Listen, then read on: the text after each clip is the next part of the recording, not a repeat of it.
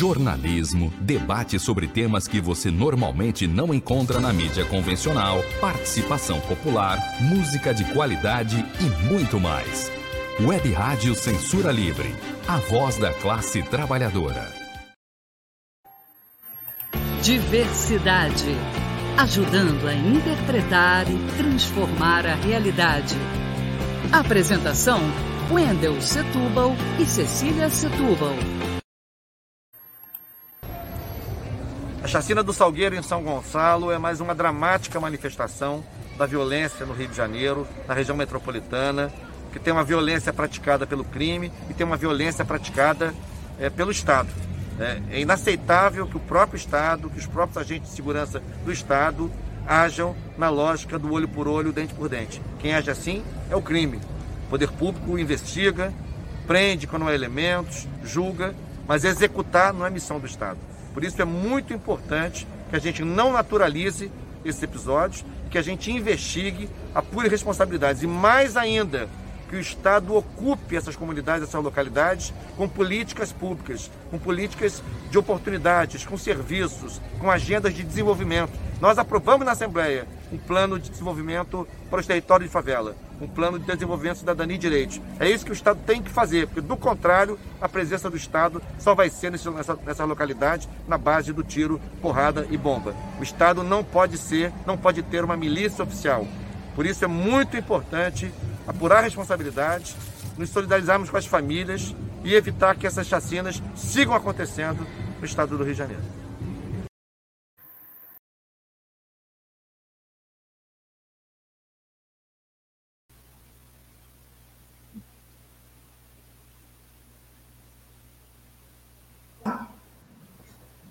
Hoje é quarta-feira, 24 de novembro de 2021.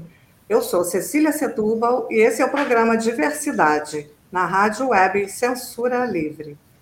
Você acabou de ouvir o deputado estadual Valdec Carneiro, do PT, que em visita ao Festival Literário de São Gonçalo, antes de ir para o Salgueiro, nessa segunda-feira, falou sobre a chacina ocorrida naquela comunidade no último fim de semana. Olá, eu sou Wendel Setúbal. Contamos com sua participação, com perguntas, comentários, críticas, sugestões, enfim, diversidade quer ouvir vocês. Nosso contato é o e-mail programa diversidade 3 barra, eh, barra não, perdão, arroba gmail.com. No programa de hoje teremos o um comentário político se Papai Noel vier a São Gonçalo, que vem armado. Entrevista com Marcelo Saraiva e a crônica falando de futebol. Sudeste ainda é hegemônico? Bom, entre o comentário político,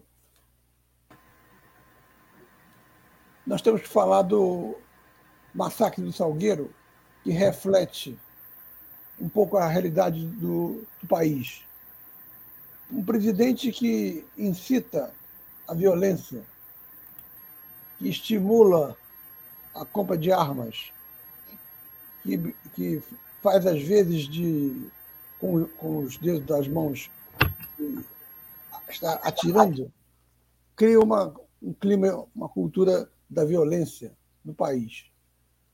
Esse clima é acirrado na medida em que parte das polícias militares já não obedecem a ordens dos seus governadores e avançam pelas comunidades populares naquilo que sempre foi a tarefa real da polícia desde o fim da escravidão, vigiar os pobres. Isso vai criando uma cultura da violência e aí age, abre uma, talvez uma necessidade de um homem forte que acabe com essa violência. Aí é que está o perigo. Esse homem forte, que há quatro anos se apresentava com, com o nome de Jair Bolsonaro, pode se apresentar hoje com o nome de Sérgio Moro. A entrada de Sérgio Moro na campanha já foi por cima. Ele entra com oito pontos o que não é um índice desprezível, embora tenha alta taxa de rejeição. Mas, diante da lambança do, da prévia tucana, onde a questão do, do aplicativo motivou acusações entre bate-boca dos candidatos, a indefinição tucana entre Eduardo Leite e João Dória favorece a Sérgio Moro. Portanto, aqueles comentários de que haveria um acordo entre tucanos e Sérgio Moro, de que um desistisse para o outro se estivesse mais bem colocado, é real. Sérgio Moro é um, um político que lembra a antiga UDN. A UDN, União Democrática Nacional, que nós da esquerda chamávamos de Unidos Destruiremos a Nação, a UDN era um partido claramente de direita, conservador, ao estilo Sérgio Moro, mas não era populista. Era uma direita clássica, não tão populista quanto, por exemplo, a extrema-direita bolsonarista. E esse discurso moralista era o discurso da UDN, o discurso contra a corrupção. Lógico que a corrupção hoje é secundarizada pela população. A população coloca na frente das reivindicações o desemprego, o, o trabalho. É nisso que se baseia Lula para liderar as pesquisas.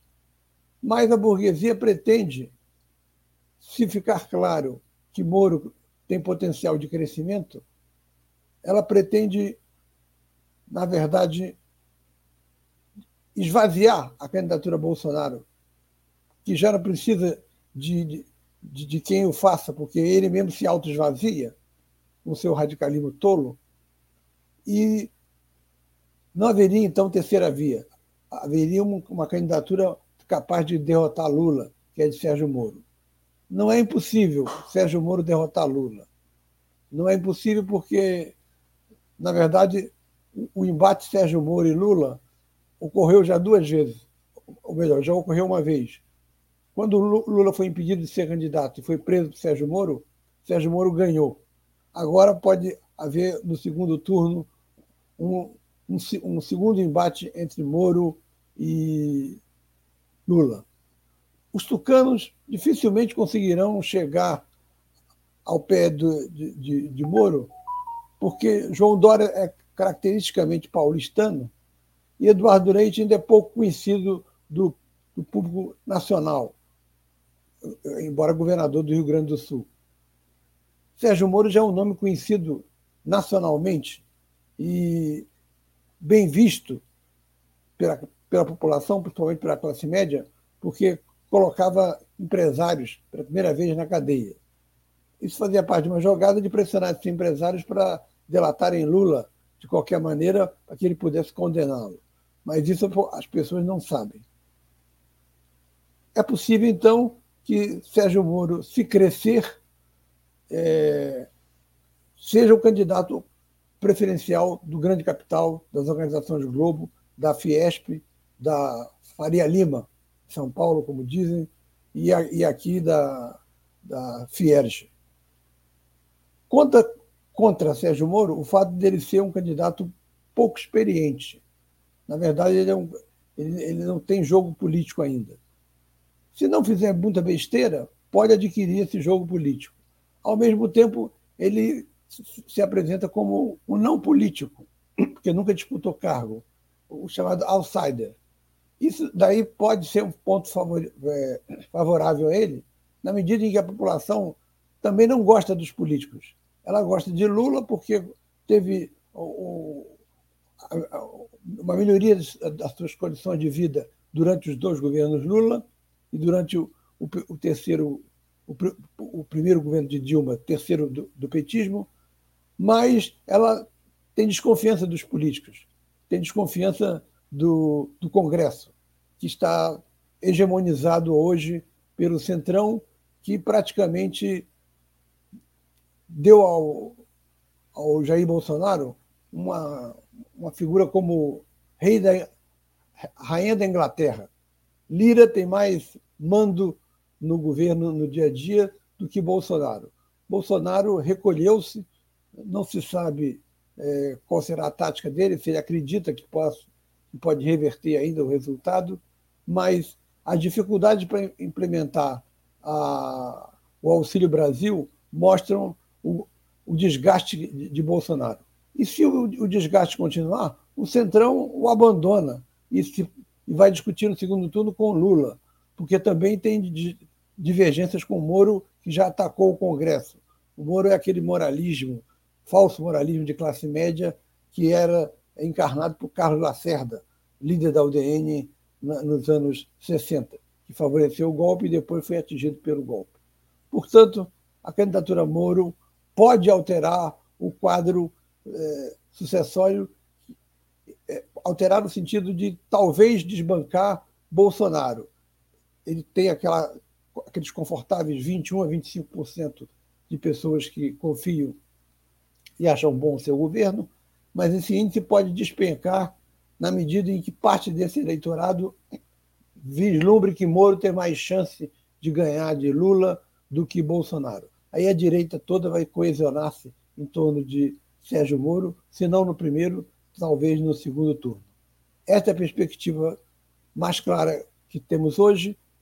Não há possibilidade nem remota de Ciro Gomes passar Lula. Ciro Gomes é visto como candidato pela esquerda e, por isso, os pela esquerda, esse, esse, esse local já está ocupado pelo lulismo. Bom, o que resta para nós? É, o que fazer? No caso da esquerda socialista, o Lula vai receber um país devastado, destroçado. Bolsonaro, em quatro anos, destruiu o máximo que pôde todas as instâncias de, do país, seja educação, seja árvore da Amazônia, seja a saúde. É um desgaste enorme. Lula vai receber um país em frangalhos. Pode ser que saia um, um plano Marshall, do tipo o Biden ajudar o, o, o país para poder cooptar Lula. Mas isso é uma incógnita. O meu entrevistado de hoje, o Saraiva, não acredita nessa possibilidade. Então é preciso que a esquerda socialista tenha um seu programa também é, anticapitalista, que taxa as grandes fortunas, que invista mais no, no social, que ponha por terra a reforma, a reforma trabalhista, que tirou direitos dos trabalhadores como FGTS e 13º, que foram implementadas por Jair Bolsonaro. Nós temos chance de fazer um governo à esquerda, porque as migalhas que a, que a burguesia costuma dar à social-democracia são cada vez menores. Esta é a, a, a discussão sobre a conjuntura política do, do país. Agora, é, Cecília, depois de um breve depoimento sobre ainda o caso Salgueiro.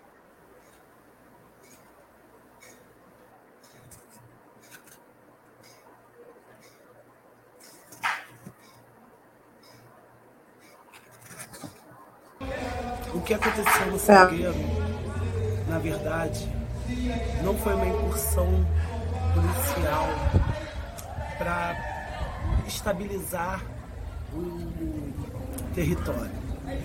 Na verdade, após a morte de um policial militar em confronto dentro da comunidade, no dia seguinte chega relatos de corpos que são encontrados dentro do manguezal. Temos que refletir sobre o que leva, após uma morte de um policial, a haver uma outra incursão dentro do território, com oito pessoas mortas dentro do mesmo local. A polícia disse que foram feridos que foram para aquele lugar. Temos que repensar.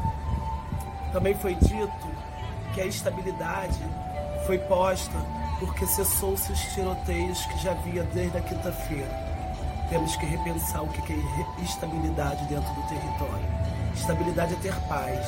Mas quando você está dentro de um governo de genocida que deixa morrer mais de 600 mil pessoas por falta de vacina, você sabe que dentro desse governo existe sim um projeto genocida que vai matar os nossos filhos dentro das nossas comunidades, onde eles têm a certeza que lá não tem pessoas de bem. Tem sim, somos pessoas de bem.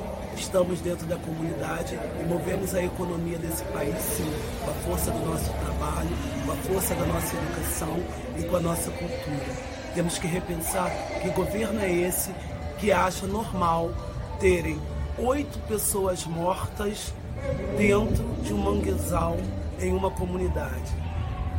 Vamos repensar junto qual é a política que queremos, porque essa política que está sendo impetrada é uma política de matança, aonde as políticas públicas são de genocídio. Qualquer criminoso tem direito à defesa e não à execução.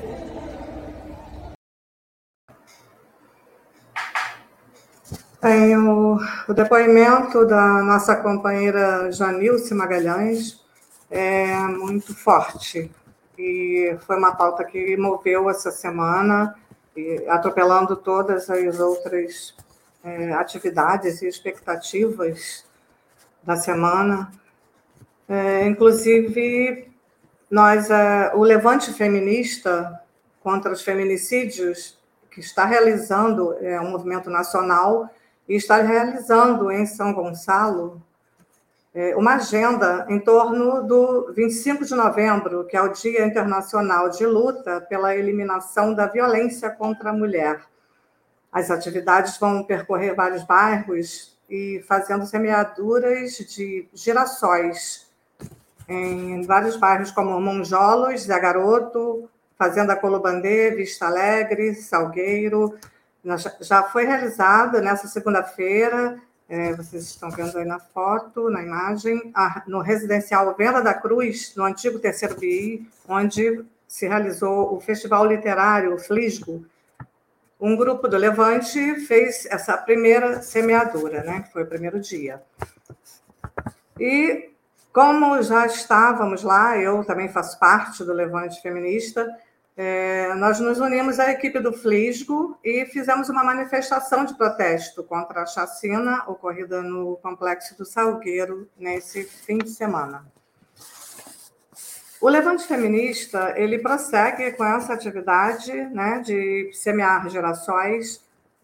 É, nessa quinta-feira, amanhã, ao meio-dia, vai ser a vez do Conselho Municipal dos Direitos da Mulher, em parceria com a OAB de São Gonçalo, eles vão semear o, o, Memorial pela Vida das Mulheres, na sede da OAB de São Gonçalo, onde estará acontecendo o Seminário Estratégias de Combate à Violência contra as Mulheres. O girassol é o símbolo da luta contra a violência à mulher. E a semeadura acontecerá em várias cidades brasileiras também, com a organização do Levante Feminista Nacional e o apoio dos movimentos sociais e instituições regionais. Nós temos aqui a agenda, né, o calendário da, das próximas atividades do, dessa semeadura de girassóis. Amanhã é a quinta-feira na OAB. No dia 26, na, que é a sexta-feira, vai ser às 10 horas, no Movimento de Mulheres do, no Zé Garoto. No dia 27, no sábado, vai ser às 10 horas, no coletivo é, organizado pelo coletivo Fazenda Colubandê, Quem Ama Cuida. Vai ser no, na Fazenda do Colubandê. No dia 28, domingo, às 10 horas, é, o Fórum de Desenvolvimento Sustentável vai realizar também uma semeadura de gerações em Vista Alegre. É, dia 1 de dezembro, uma quarta-feira, às 10 horas, é, vai ser realizar. Não, no dia, desculpem, dia 1 de dezembro, é às 14 horas, às 2 da tarde. As mulheres do Salgueiro também vão realizar uma semeadura lá no bairro. No dia 3 na, de dezembro também, sexta-feira, o Cidade no Feminino, que é um movimento de mulheres aqui na, em São Gonçalo, é, vai realizar também uma semeadura em Monjolos. No dia 4, encerra a, essa programação de atividades, é um sábado, às 9 horas da manhã, o NEACA e o, a EcoArte vão realizar também no Salgueiro uma semeadura de girassóis, encerrando então essa agenda do, do grupo de mulheres do Levante Feminista. E nós. É, agora, um outro assunto. É, a pandemia ainda não acabou, mas a gente já está retornando às atividades aos poucos, com os cuidados, né? E a Comissão de Patrimônio Cultural e Natural do Instituto Histórico e Geográfico de, de Itaboraense está convidando o público em geral para um primeiro café cultural, rodas de conversa sobre os patrimônios culturais fluminenses, que vai ser no próximo sábado, às 20, dia 27, às duas da tarde, na Fazenda Itaucaia, em Itaipuaçu, em Maricá. É, essa fazenda é um patrimônio histórico muito importante e está inaugurando essa, essa série de atividades que vai ser uma programação mensal do Instituto Histórico e que vai ser em sistema de rodízio entre as cidades do leste fluminense que integram o um Instituto. E com esse evento, o, Instituto Histórico também restabelece as suas reuniões mensais presenciais, que são, estavam sendo realizadas online durante a pandemia, e essas reuniões acontecerão no mesmo dia e no mesmo local do Café Cultural. Cada, cada mês em uma cidade e elegendo-se um patrimônio histórico da cidade para ser o, a sede da reunião e do Café Cultural. As medidas sanitárias preventivas, como o uso de máscara e álcool gel, além de distanciamento social, vão permanecer obrigatórias E vamos, vamos agora então ao nosso intervalo e a gente já volta. Acompanhe a programação da Web Rádio Censura Livre no site www.clwebradio.com, no aplicativo exclusivo para ouvir rádio no celular, tablet e Smart TV. A emissora também está no Rádiosnet, um dos maiores aplicativos para esta finalidade, na nossa página no Facebook e no canal da emissora no YouTube. Acesse o nosso canal escrevendo youtube.com barra C barra Censura Livre. Tudo junto. Inscreva-se no canal e acione o sininho para receber as notificações de novos vídeos. Web Rádio Censura Livre a voz da classe trabalhadora.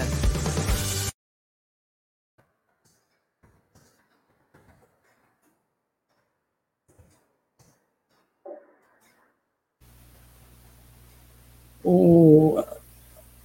Antes da gente ouvir a, a entrevista com o Marcelo Saraiva, é, eu quero destacar aqui que algumas pessoas têm colocado observações no, no chat.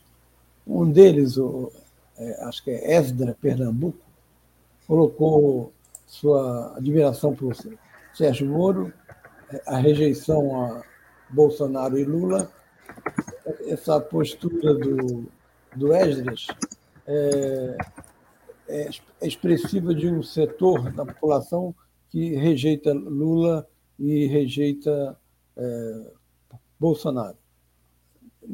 Antes ele afirma que é, Moro será eleito no primeiro turno. Não, é, não há possibilidade disso acontecer. Desde 89, o PT vai ao segundo turno, ganhando e perdendo. Mas não, não, não se coloca essa possibilidade de Moro ganhar no primeiro turno direto. Como também já, tá, já é difícil que Lula ganhe é, no primeiro turno, seja de Moro, seja de, de, de Bolsonaro. E o Carlos Eduardo, o Duda, é, meu amigo do Rio de Janeiro, diz que menciona a, a, a, crítica que o jornal o Globo faz a Lula. Não é por coincidência. Ontem a Folha de São Paulo também, é, vários articulistas bateram firme em Lula é, sobre, aquela é, afirmação inútil, de meio desastrada de Lula sobre a Nicarágua, comparando Angela Merkel com Daniela Ortega, que Angela Merkel se reelegeu no sistema parlamentarista por 16 anos, então ninguém fala nada e só reclama do Ortega. O problema é que Ortega é, prendeu sete opositores antes de ganhar a eleição, e aí não, não tinha ninguém para enfrentá-lo. Angela Merkel não, não conseguiu fazer isso na Alemanha, ou não, faz, não é parte do perfil dela, uma direita moderada, é, fazer isso na Alemanha. Entre outras coisas, porque a Alemanha é um país com, já com uma, uma forte tradição de, de, representatividade, seria muito difícil é, atos que, que, que, ocorrem na América Latina, tipo esse da, do continuismo de Daniel Ortega, as acusações que ele já sofreu até de estupro de manteada e, e o fato de, no, no fim da, da, da, Revolução Sandinista, quando houve uma, a vitória de, da família Chamorro, Violeta Chamorro, é, cada de dirigente revolucionário ficou com uma casa da, da bonita da, da, burguesia que tinha abandonado Nicarágua, fugido quando da Revolução Sandinista. Daniel Ortega foi um deles. Então, esse processo de corrupção dessa, aspas, esquerda, é, se mantém até hoje. A declaração de Lula, portanto, foi uma declaração desastrada. Mais desastrada ainda foi a nota do PT tentando justificar a, a, a declaração de Lula. Na verdade, Lula fala isso para agradar o seu público interno de alas mais radicais, que querem que ele defenda Maduro, Ortega, é, a, repressão a manifestações em Cuba, enfim, aquele ideário que uma esquerda com forte viés stalinista ainda tem é, aqui no país. Bom, agora. É, Wendel? Sim. É, só um minutinho aqui que eu é, vou pedir licença para completar a informação sobre o Café Cultural do Instituto Histórico, né? É, que tem um link para inscrição gratuita pelo, pelo, na página, está disponível na página do Instituto Histórico, e a gente também vai colocar disponível nos nossos comentários, no, na nossa página. É, o... E também vai estar disponível agora é, na tela, né? O único problema desse, desse café é que ele foi marcado às 14 horas e às 17 horas o Rio de Janeiro para, porque o Flamengo joga com o Palmeiras a decisão da Libertadores. Eu tenho a impressão que se botarem uma televisão nesse café, as pessoas ficam até às 19 horas. tá aí, botar... você deu ótima, ótima sugestão. Eu vou passar a sugestão para eles. Se não botarem, eles vão simplesmente é, debandar quando chegar lá na hora do, da, da, da partida Flamengo e Palmeiras. Bom, vamos ter entrevista.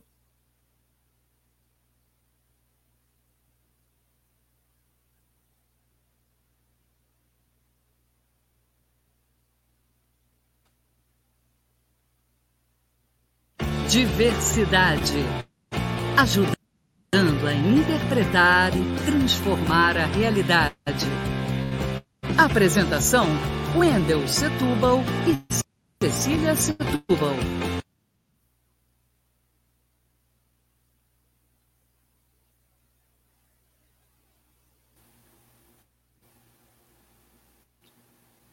Olá, estou aqui com o meu entrevistado de hoje, Marcelo Saraiva, da direção executiva do PSOL São Gonçalo. Marcelo foi militante por muitos anos de uma corrente do PT, a articulação de esquerda, e há mais ou menos dois anos está no PSOL.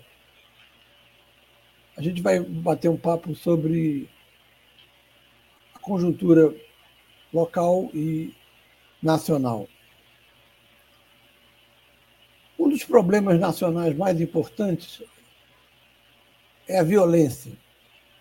A burguesia no Brasil ela é invisível.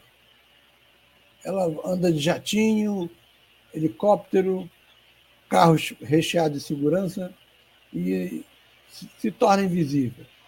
A classe média é vítima dos, dos assaltos e da propaganda ideológica da direita que culpa a esquerda por defender direitos humanos. Os pobres, fora das suas comunidades, também têm medo de, de ser assaltados. Dentro das suas comunidades, vivem sobre o domínio do tráfico ou, às vezes, pior, é, da milícia que cobra taxas. Há dois dias houve o, há três dias houve o caso do, da morte de um PM no complexo do Salgueiro aqui em São Gonçalo e como retaliação oito mortos. Saraiva, como é que você analisa essa situação e é, que tipo de perspectiva a gente pode ter de resistir a, a esse avanço da violência da PM em São, São Gonçalo? Boa tarde. É, boa tarde. Boa tarde, Wendel. Primeiro agradecer aí o convite para estar aí no programa Diversidade. É, o, na verdade, esse quadro não é novo, né?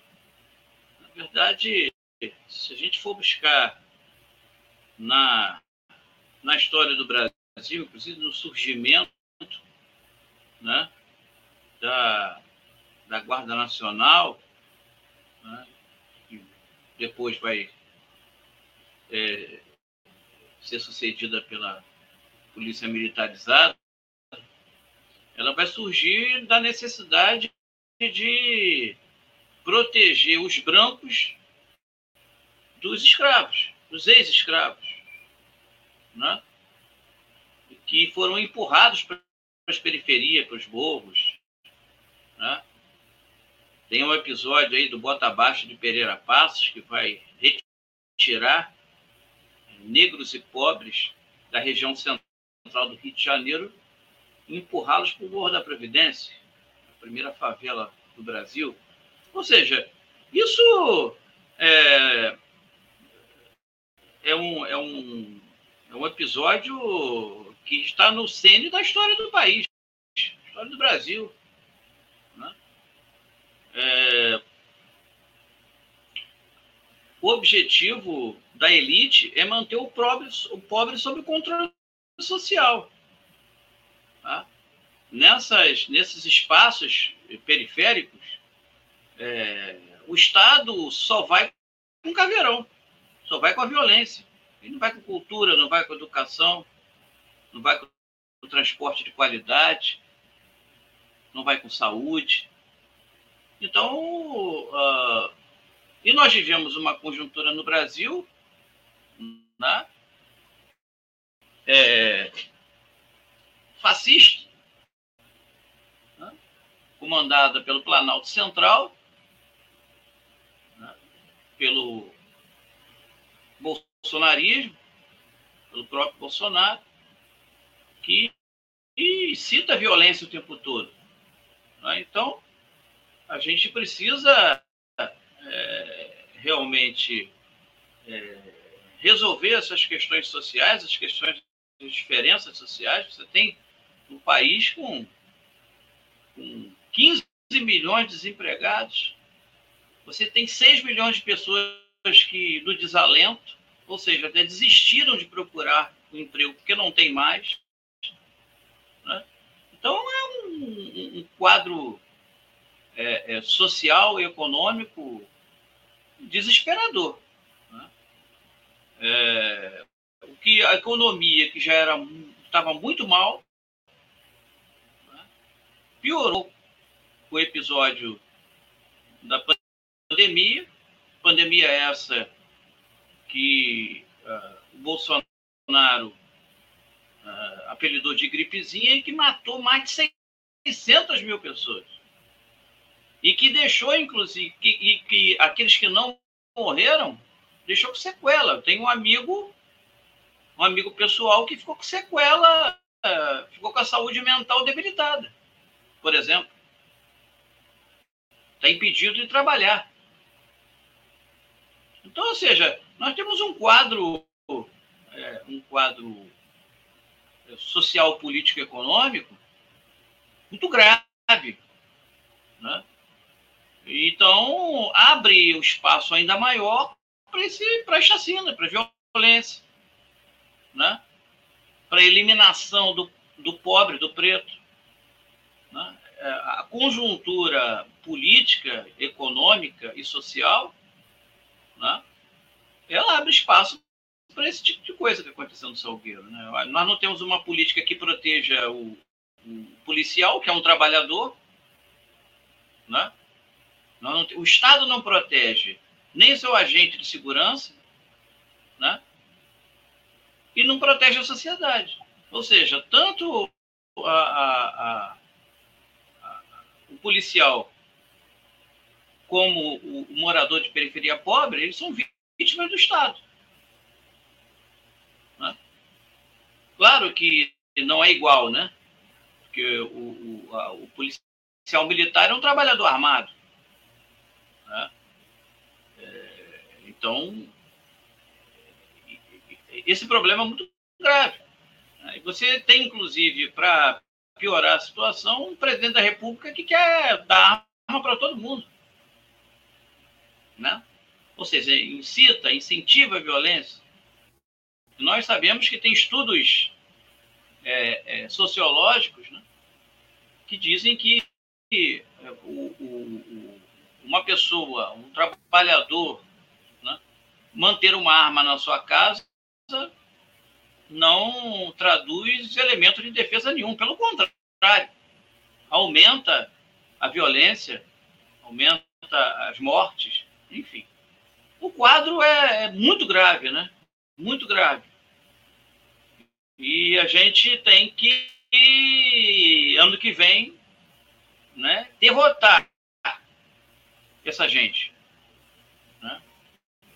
Ao colocar é isso. isso essa a questão da derrota, a gente entra no, no fato de que o Rio de Janeiro tem a particularidade de ter milícias que cobram proteção e extorquem é, é, comerciantes, é, vendem o, o, bujão de gás, é, o gatonete, e, e uma pessoa que sempre personificou essa luta contra a milícia é o, o atual deputado federal Marcelo Freixo.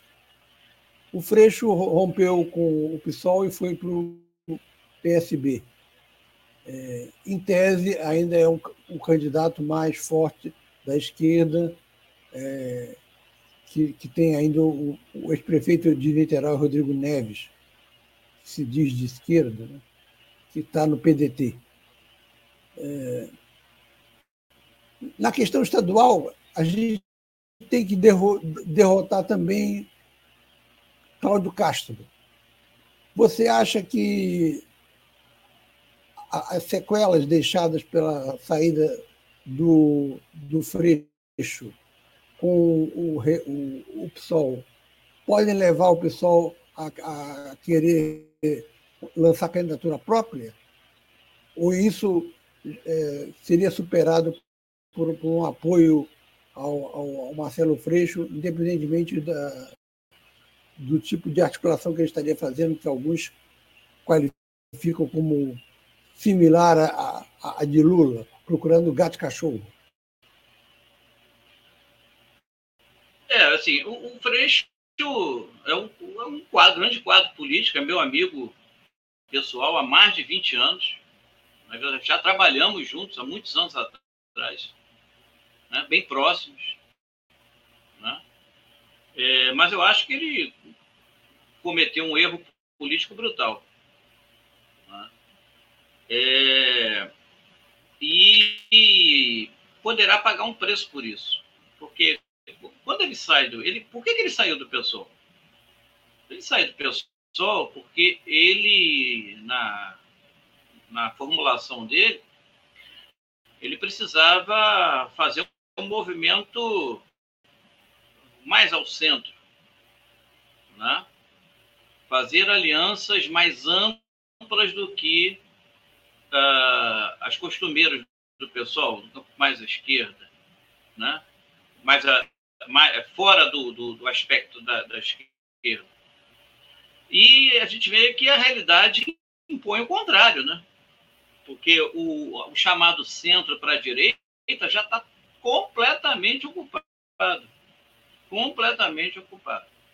O que está desocupado é o espaço à esquerda. Olha como direita, é que é. Olha, a direita está é, dividida, né? A direita está é, dividida. Olha como é que é a vida. Olha como é que é a vida. Ele, o Freixo faz um movimento para lá e deixa o lado de cá vazio.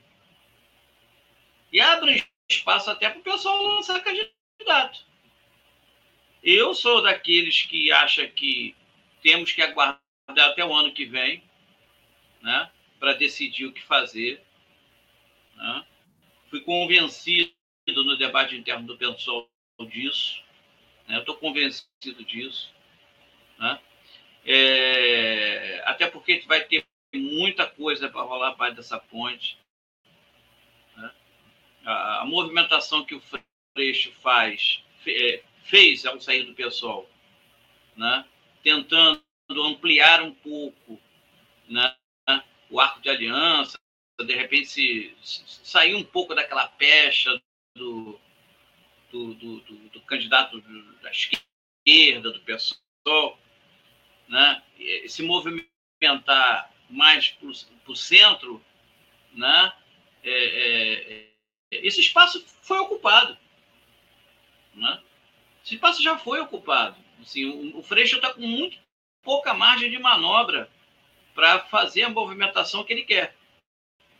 Porque, veja bem, você tem é, o próprio Rodrigo Neves, que já se movimenta assim há muitos anos, não é de agora, né? E você tem o próprio Eduardo Paes. O Eduardo Paes, ele está com uma agenda de candidato. Né? Ele lançou, é, foi para o PSD, lançou o presidente da OAB, Felipe Santa Cruz, mas ele está com uma agenda frenética. Quem acompanha pelas redes, pelo noticiário, o Eduardo Paz, ele parece que está em campanha ainda. Né? Vai tudo quanto é inauguração, vai tudo quanto é lugar, entendeu? É, é, é menos a Portela, né? Porque eu sou portelense, uhum. frequento a quadra da Portela e já vi o Eduardo Paz lá muitas vezes. Ele é portelense como eu. Acho que é a única coisa que a gente tem em comum, né? Agora, ele vai para tudo quanto é lugar, entendeu? Está se movimentando demais. Na minha avaliação, ele é pré-candidato a governador de verdade, para valer. Né? E se você for também avaliar a movimentação do PT eh, aqui no Rio de Janeiro, né? a movimentação do próprio Paquá, que hegemoniza o PT do Rio de Janeiro, ele diz todas as letras, né? para quem quiser ir ver nas redes, né? que ele quer todos os palanques para o Lula, incluindo o Cláudio Castro. Não sei se depois desse episódio do Salgueiro ele continua pensando da mesma forma. Mas até algumas semanas atrás, né, era esse o quadro. Ele coloca abertamente isso, que quer que todo mundo apoie o Lula. Freixo, Rodrigo Neves, Eduardo Paz, Cláudio Castro, quem vier. Né? Então, ou seja, o jogo está sendo jogado, né? É, o pessoal é, é, o maior partido de esquerda do estado do Rio de Janeiro, né? já provou isso, né? É, e, e, eu acho que vai ter que ver bem a, a, o, que fa, o que vai fazer. Né? Mas eu acho que fui convencido pelo debate interno de que o pessoal tem que decidir lá para março, no máximo abril, né? A, o que fazer do, do plano estadual. Até, é, é, e muito, muito coerente com que eu, inclusive, votei como delegado ao Congresso Nacional do Pessoal na mesma na mesma questão na, em relação à tática eleitoral nacional. Né? A, a maioria é, venceu, eu estou incluído nessa maioria, de que a tática eleitoral no plano nacional tem que ser é, é resolvida numa, numa, numa conferência ou num congresso sobre tática eleitoral lá para março e abril do ano que vem. Então a gente está acompanhando o cenário, o pessoal está participando, né? A executiva do pessoal está participando de, de, de, discussões sobre, sobre programa de governo com o PCdoB, com o próprio PDT, com o PT, está né? tá sentando numa mesa de discussão política. Eu acho que esse diálogo tem que ocorrer, né? É, é, no plano estadual e no momento, acho que no momento certo, que não, na minha avaliação é lá para março do ano que vem, mais tarde abril, a gente resolveu o que vai fazer. Mas é, eu acho que Freixo ele é, fez uma movimentação, né, traçou uma estratégia que está, por enquanto, se mostrando é, é, pouco eficaz, porque o espaço que ele queria ocupar está é, tá sendo ocupado por outros pré-candidatos. Né? Agora, e... no plano nacional, é, você apoia um lançamento de, de, candidatura própria ou apoia Lula? E, e essa, essa foi a grande divisão no, no Congresso Não, que se é, desdobrou nesse. É, eu, eu, é, que abriu. Sim, no Congresso Nacional do PSOL, né, como eu disse, eu fui delegado nacional, eu votei é, e foi aprovado né, que a gente definisse a tática eleitoral é, numa, numa conferência ou num congresso eleitoral é, em abril do ano que vem. Né? Isso, é, essa, essa, essa proposta foi vencedora, eu votei com essa proposta. Mesmo delegados ou novos? Oi? Mesmos delegados ou novos delegados? Não, os delegados que foram eleitos no Congresso Estadual para o Congresso Nacional. Ah, serão os mesmos. Uhum. Que foi em setembro. Então, é, é, eu pessoalmente, né, claro, eu, eu votei nessa proposta, que eu acho que a gente não, tem, não tinha que definir esse ano, nem a questão estadual, nem a questão nacional. Mas eu vou colocar para você a minha opinião, porque eu não sou de ficar em cima do muro. Tem, posição. É, nós não estamos vivendo um momento qualquer né, na história do Brasil. A situação é gravíssima. Nós vivemos, enfrentamos um governo neofascista né, que se comportou na pandemia como se ela fosse uma gripezinha. Mais de 600 mil pessoas foram, foram mortas, inclusive com indícios de corrupção né, na questão das vacinas. Um governo neofascista que prega a violência, prega a eliminação física né, de setores da sociedade, ou seja, não dá para brincar de fazer política num quadro desse. Eu avalio que ah, não há espaço, e aí é uma posição muito pessoal, obviamente, né? O debate vai, vai se dar, né? Mas eu, como dirigente do partido aqui no município, sou secretário-geral, eleito agora no Congresso Municipal do, do PSOL em São Gonçalo, é, eu acho que não tem espaço para uma candidatura à esquerda do Lula. Não tem, não há espaço. E se eu tivesse que votar hoje, tomar uma decisão, apoio o Lula. A mão não, não, não, não ia tremer. Uhum. Tá? Porque nós não enfrentamos qualquer conjuntura. Né? E, e a direita está aí se mexendo. Eu acho se você me permite, inclusive, ir um pouco além. Eu acho essa questão de terceira via uma grande bobagem. Não existe terceira via.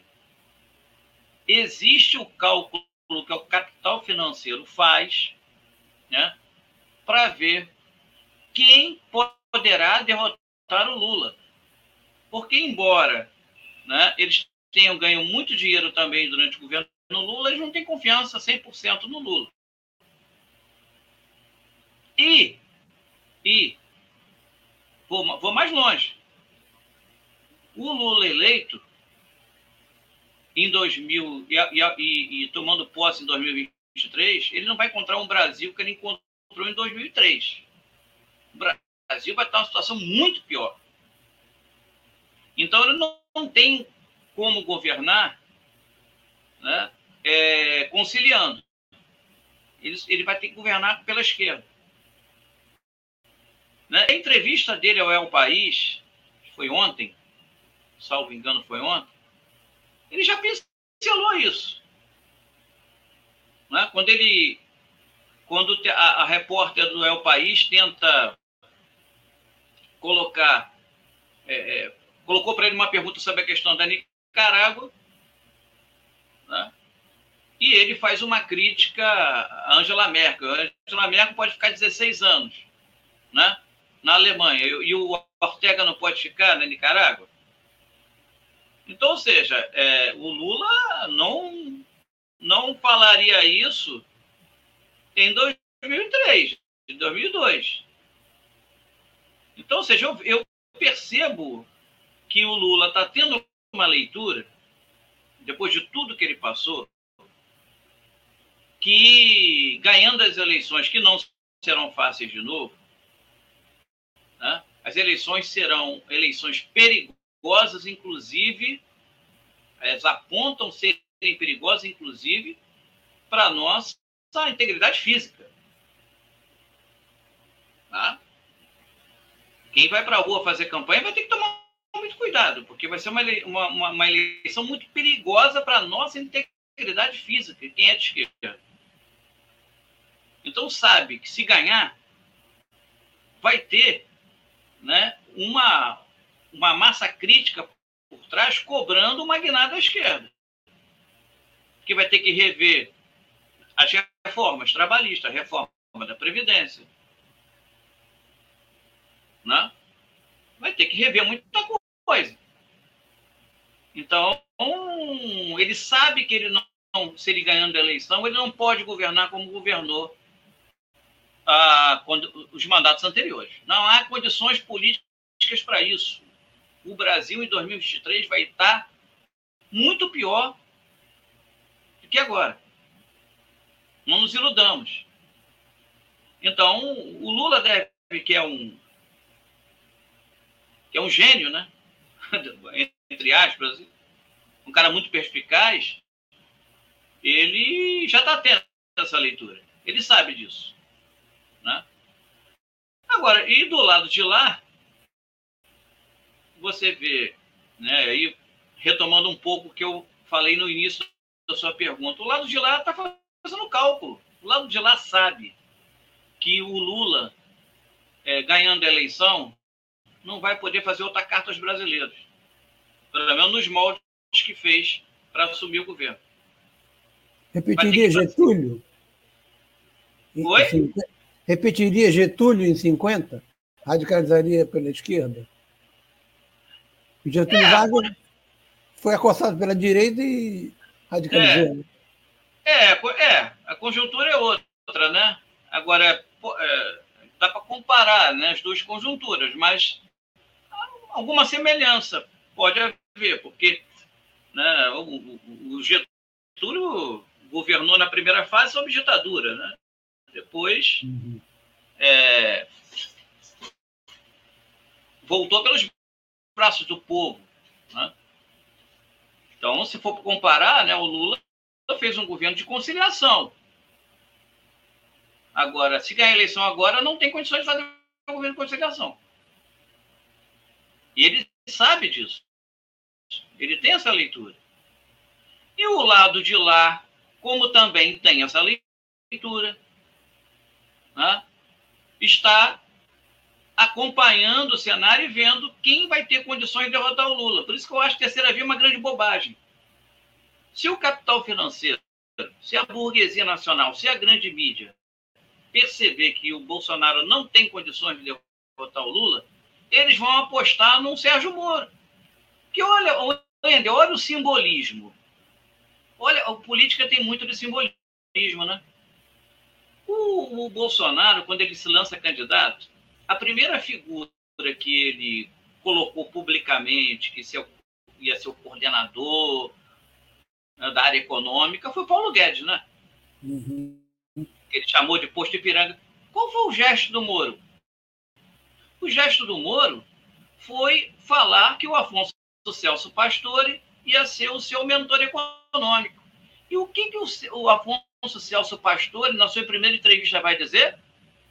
Vai dizer que esse Auxílio Brasil né, vai ter muita gente que vai receber né, e não merece receber. Olha o simbolismo, olha a semelhança. Esses caras não estão de brincadeira. Esses caras fazem política o tempo todo. A direita faz política o tempo todo. A direita trabalha com tática e estratégia. E nem toda a esquerda faz isso. Tem um setor sectário da esquerda que só pensa no seu próprio umbigo, né? que atua como se fosse uma seita né? e não um, um, um coletivo político. Né? Muitas das vezes é, é, bate mais no, no, no, campo da esquerda do que deveria bater na direita. Eu, eu não entro nessa. Bom, isso nos leva a, isso nos leva à última pergunta. É... O Lula é um social-democrata, vai fazer um governo tentando ser social-democrata, ou seja, bem-estar social. Está no DNA da social-democracia isso. Não vai ser um governo de, de, de, direitista. É, nós somos um partido socialista nós do PSOL e, e outras organizações que se reivindicam o socialismo. Agora, não se fala é, que o capitalismo é responsável pelas, pelos problemas do, do, que enfrentamos. Não se fala nem no, no nível propagandístico. É, isso foi de uma forma avassaladora, tomado pelos chamados identitaristas, ou seja, os movimentos negros, de mulher, de LGBT. É... O pessoal é socialista só no nome? Como romper isso? Olha, eu acho que é, é, eu não tenho problema com as questões identitárias se elas estiverem vinculadas com a luta maior, que é a luta de classe. Se elas não estiverem vinculadas à luta de classe, é melhorismo dentro do seu próprio círculo. E aí, para mim, não dá. A minha formação marxista, leninista, não me permite aceitar luta identitária desvinculada da luta maior, que é a luta de classe. O PSOL é um partido socialista. E eu acho que se ano que vem resolver apoiar o Lula, né, não lançar candidatura própria, fazer uma leitura da conjuntura lá e perceber que tem que apoiar o Lula desde o primeiro turno, o pessoal tem que ser a ala esquerda de um programa que vai cobrar o PT, inclusive, o que ele não fez durante o governo. Por exemplo, a questão das reformas estruturais do Estado, a reforma do Judiciário, a questão dos bancos, né? a questão dos meios de comunicação. Ou seja, o pessoal vai se mostrar socialista né? sendo a ala esquerda né? de um, um programa e depois de uma campanha em que governando, ganhando o governo, né, vai cobrar. Né? Eu sou daqueles que acham que o pessoal não tem que entrar no governo Lula, por exemplo. Eu acho que o pessoal, os parlamentares do pessoal, né, é, tem que. Isso sim, se tiver no programa de governo, se o pessoal apoiar e conseguir colocar no programa de governo né, a, as reformas reformas estruturais que não foram feitas, né, na questão do judiciário, meio de comunicação, questão dos bancos, a questão agrária, tá, o pessoal tem que, Sim, o pessoal tem... fortuna. Né? E, isso, o pessoal vai ter que cobrar pela esquerda. O pessoal não vai para a direita, o pessoal não vai fazer coro né, com a direita no Congresso, mas vai pela esquerda fazer as críticas que forem procedentes. Eu acho que essa é, será, a, caso o pessoal apoie o Lula, né, e consiga colocar os seus, as suas posições mais à esquerda no programa, cobrar do Lula as reformas estruturais do Estado que são fundamentais. Porque, veja bem, eu repito, vou repetir, sei que já estamos chegando no final. O Lula ganhando a eleição não terá condições de governar se não for pela esquerda. Se não for rompendo com a burguesia. Não haverá espaço para governo de conciliação de classe a partir de 2003 vai pegar um país quebrado em todos os sentidos. Todos. Na questão econômica, social, ambiental. Por quê? E aí tem um problema que também é nosso, né? O fora Bolsonaro não colou. A gente não vai conseguir esse ano tirar o Bolsonaro.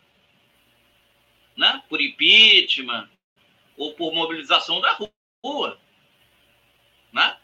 Nós passamos o ano todo nas ruas, só que não deu. Né? A correlação de forças não foi favorável para isso. A questão do impeachment no Congresso. A nossa pressão de rua não foi suficiente. Nós fomos derrotados nesse sentido. Então, tudo caminha para a gente construir uma unidade da esquerda para derrotar o Bolsonaro, o Moro, né? seja quem for do lado de lá candidato da, da burguesia na urna. E para a gente fazer isso, a gente tem que ter unidade. Unidade política, programática.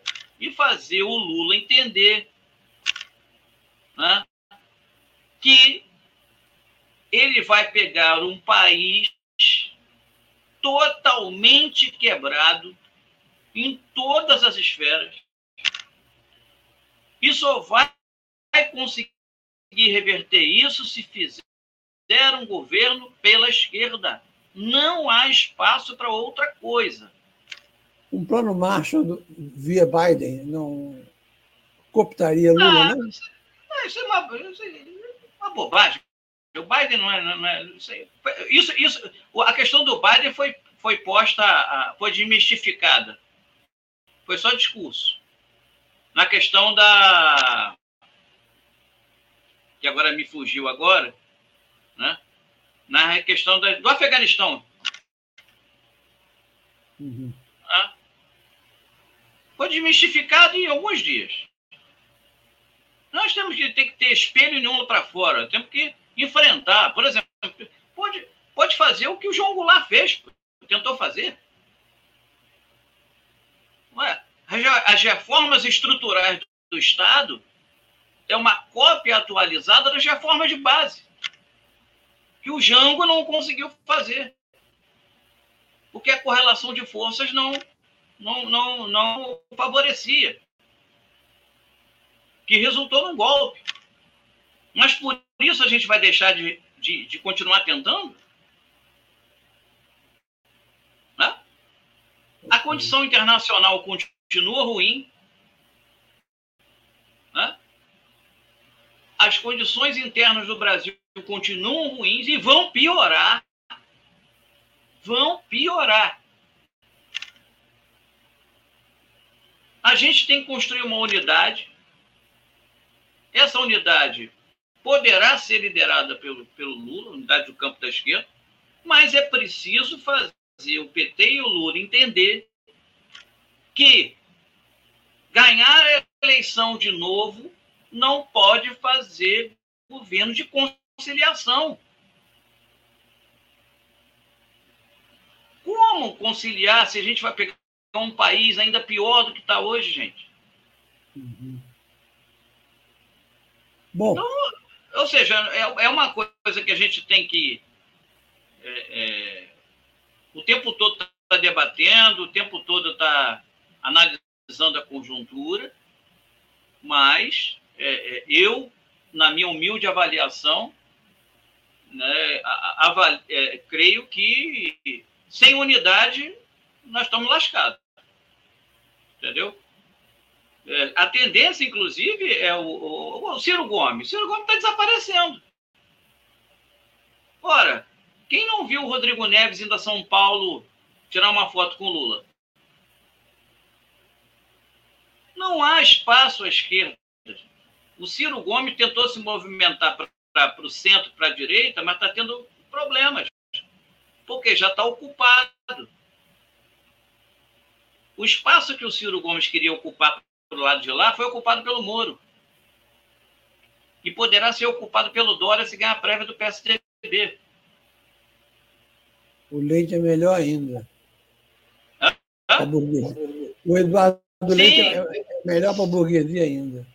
Sim, mas a, a, a, todas as informações que a gente tem colocam que o Dória poderá ganhar. Né, então, é, é, é, o lado de lá vai ter algumas opções. Né? Como teve o Alckmin em 2018, mas quando viu que o Alckmin não tinha condição de ganhar do Haddad, apostou todas as fichas nesse louco que está aí. Ou não foi isso que ocorreu? E o Ciro Gomes foi para Paris no segundo turno. Então, ou seja, o, o Ciro Gomes é, é, é, tá, tentou ocupar um espaço né, à esquerda, né, depois fez uma guinada à direita, conversando com o DEM, com o Rodrigo Maia, etc. Né?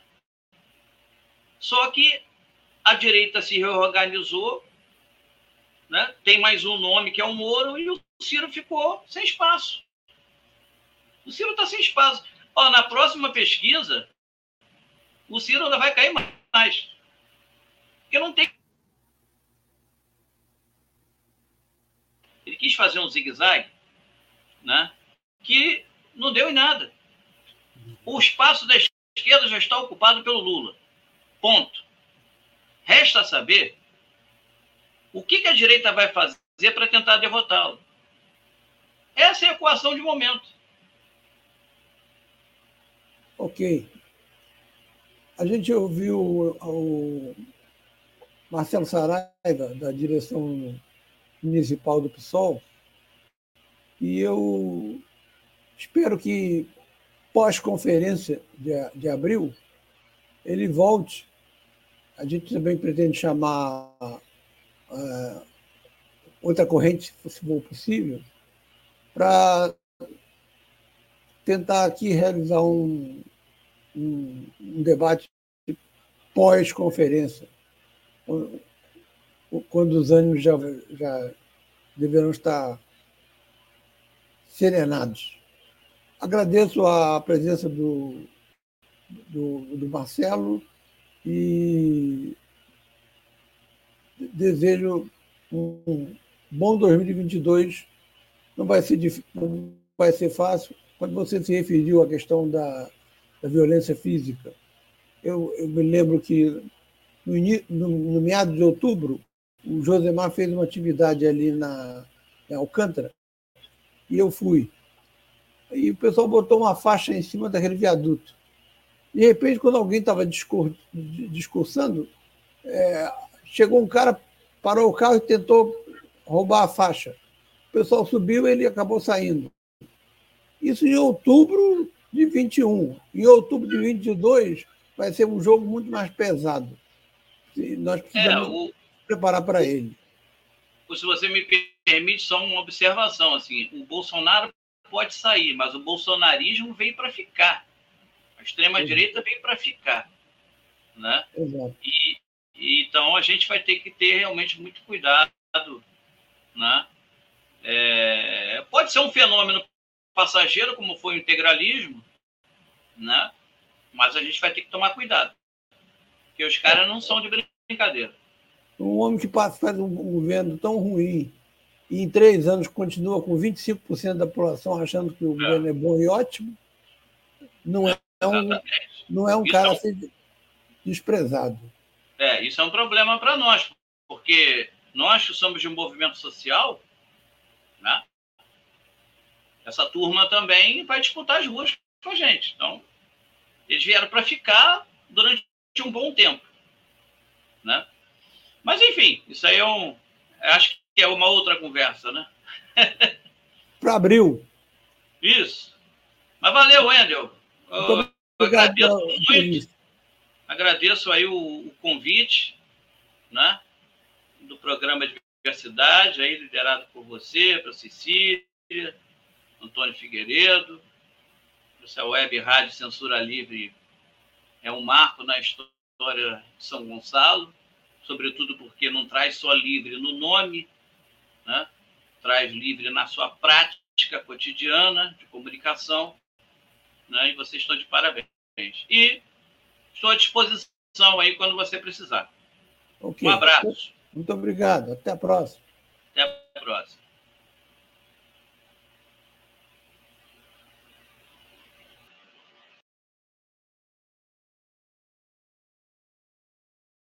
Diversidade, ajudando a interpretar e transformar a realidade. Apresentação: Wendel Setúbal e Cecília Setúbal.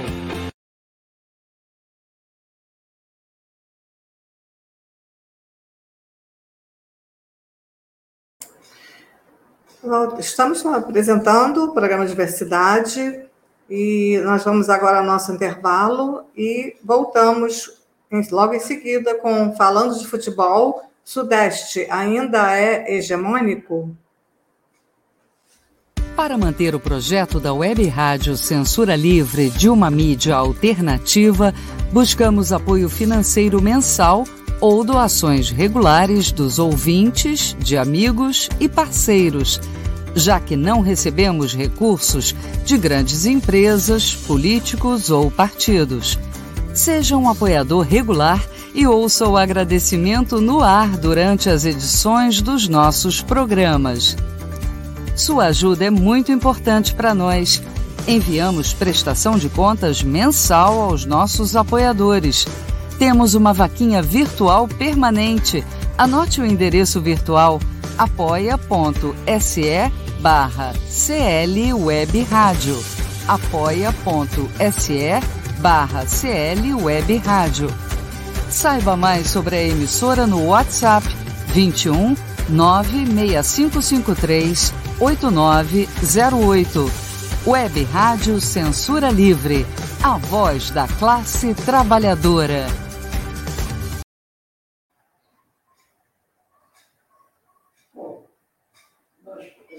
Passamos 13 minutos em relação ao, nosso horário, então ser mais é, breve na parte do comentário esportivo. Eu, eu já coloquei aqui que na, na, já desde a Copa de, de 38 havia divergências entre Rio e São Paulo. E na prática o futebol é, só, só não existia só no Rio e São Paulo, existia em todo o país, mas só se falava em Rio e São Paulo. Bom, isso foi quebrado em, na Copa de 50, para você ter, ter uma ideia. O Brasil, quando jogou no Pacaembu, colocou um time reserva, porque eram jogadores paulistas, para satisfazer São Paulo. Esse absurdo foi superado já na Copa de 58 e a partir daí desapareceu. Em 1959, na Taça Brasil, que era uma espécie de Copa Brasil, só disputada por campeões regionais, pela primeira vez um clube não paulista nem carioca ganhou. Foi o Bahia, ganhou do Santos de Pelé, na Vila Belmiro, por 3 a, por 3 a 1. Na década de 60, em meados, um jovem time do Cruzeiro, que tinha jogadores de qualidade do tipo é, Tustão, goleiro Raul, Dirceu Lopes, e, e outros, goleou o Santos por, se não me engano, 4 ou 5 a 0. Surgiu o Cruzeiro e trouxe Minas para co-dividir a hegemonia com o futebol paulista e carioca. Por isso, quando começou o Campeonato Nacional, ele começa com gaúchos, mineiros, cariocas, paulistas e poucos nordestinos. Hoje você tem um, uma complexidade maior de times de todo o país disputando é, tanto a Série A quanto a Série B. No Rio, por enquanto, esse ano, um balanço sumário, o Flamengo foi o único time que conseguiu é, importantes resultados. Vai sábado disputar uma, a decisão da Libertadores, embora não tenha conseguido ainda outro título esse ano e leve-se em conta o enorme investimento que fez e a qualidade do time que tem. O Fluminense disputa uma vaga na Libertadores, seria a sua grande vitória esse ano. O Botafogo conseguiu voltar para a Série A como campeão e o Vasco foi a grande decepção porque pela primeira vez ele se manteve na Série B, tal como o Cruzeiro. A Série B, por sinal, deve ser forte, porque esporte, Grêmio e Bahia estão ameaçados de cair. É, em São Paulo, o Santos teve o desenvolvimento mais, o, mais fraco, chegou a ser ameaçado de rebaixamento. O São Paulo, também ameaçado de rebaixamento, se recuperou é, com alguns resultados expressivos e dificilmente será rebaixado. O Corinthians foi a grande surpresa, porque com algumas boas contratações, um time que estava em 15 lugar pulou para quinto lugar, brigando para ficar entre os quatro é, e garantir é, um melhor posicionamento na Libertadores, mas já está na Libertadores, então não sabe se vai disputar a prévia, chamada pré-Libertadores, ou se já entra na segunda fase. E o Palmeiras, o grande time paulista, que vai disputar uma Libertadores é, sábado em Montevidéu, 17 horas contra o Flamengo. Em Minas, o Atlético Mineiro foi o grande time do Brasil, porque está perto de ser campeão, com um time fortíssimo, com bons jogadores em todas as, posi todas as é, posições. O Cruzeiro decepcionou porque pela segunda vez não conseguiu voltar para a Série A. Agora vai tentar recuperar para ano ano que vem sair da Série B definitivamente. No caso do Rio Grande do Sul, o Grêmio continua é, com perigo de, de queda, em que pese o, o estranho empate ontem, que motivou toda uma crítica hoje à postura de Renato Gaúcho, é, mas isso fica para depois. E o Inter consegue, ou está brigando uma vaga na Libertadores. Deve chegar lá. A surpresa foi o Nordeste. Fracassou o Esporte Clube Recife, fracassou o Bahia. Aliás, o rival dele, o Vitória, está ameaçado de ir para a Série C. O grande sucesso no Nordeste foi o Ceará. Tanto o Ceará quanto o Fortaleza, principalmente o, o time do Fortaleza, foram grandes é, revelações esse ano, porque ficaram sempre em boas colocações, é, sem ter nunca ameaça de rebaixamento. E essa questão da hegemonia pode ser quebrada de vez no Sul, caso se afirme o Atlético Paranaense. O Atlético Paranaense conquistou o direito de disputar a Copa do Brasil contra o Atlético Mineiro, ah, agora no início de dezembro, ganhando do Flamengo e conquistou também a, a participou da final da Copa Sul-Americana. Ele ganhou o jogo do Red Bull Bragantino. Há quem diga que o Atlético Paranaense já pode ser considerado um time grande. Como não conquistou ainda nenhum uma sequência de bons resultados do Campeonato Nacional, permanece como classificado como um time médio. Mas é um time que tem uma boa situação financeira, um estádio maravilhoso, um, um, um, gramado diferente, que é o gramado sintético, e, uma, e um time é, certinho, que não tem medo dos adversários e, e é um time que ganha no campo de, do, dos adversários. Já ganhou aqui do Maracanã, foi aqui que ele desclassificou o Flamengo, já ganhou em São Paulo, não, não, não tem o problema de jogar só bem no seu campo. Portanto, o Atlético Paranaense é o time candidato a ter o mesmo status dos quatro grandes carioca, embora o Vasco esteja com esse status um pouco para baixo, os quatro grandes paulistas, os dois mineiros e os dois gaúchos. Avançamos 20 minutos do, do nosso horário. Chega. Até a próxima. Encerro hoje o Diversidade. Cecília. É, nós encerramos aqui o programa, agradecendo a sua participação, a sua audiência. E até a próxima quarta-feira, às 5 da tarde, programa Diversidade, Web Rádio Censura Livre. Até lá.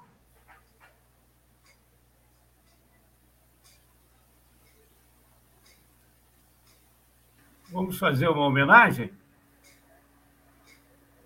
Sim. A quem? Quem?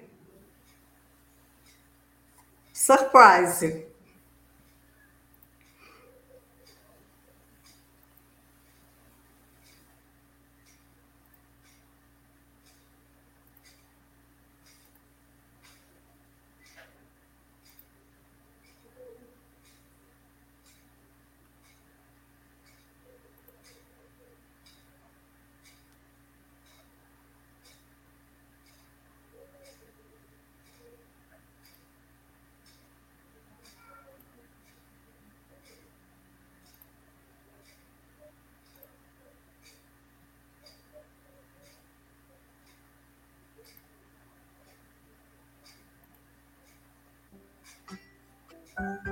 Estou te ligando pra te confessar.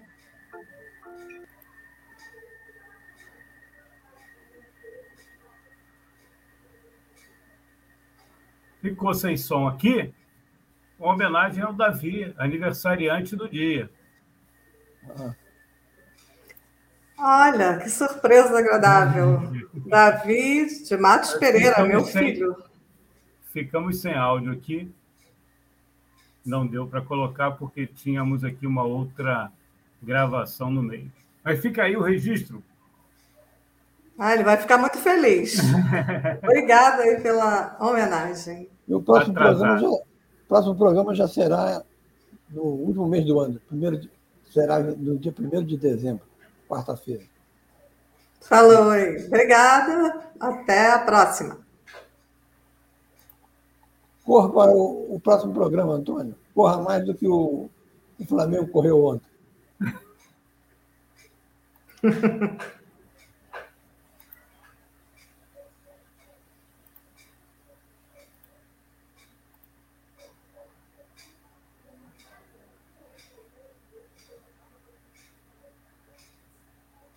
Diversidade. Ajudando a interpretar e transformar a realidade. Apresentação: Wendel Setúbal e Cecília Setúbal.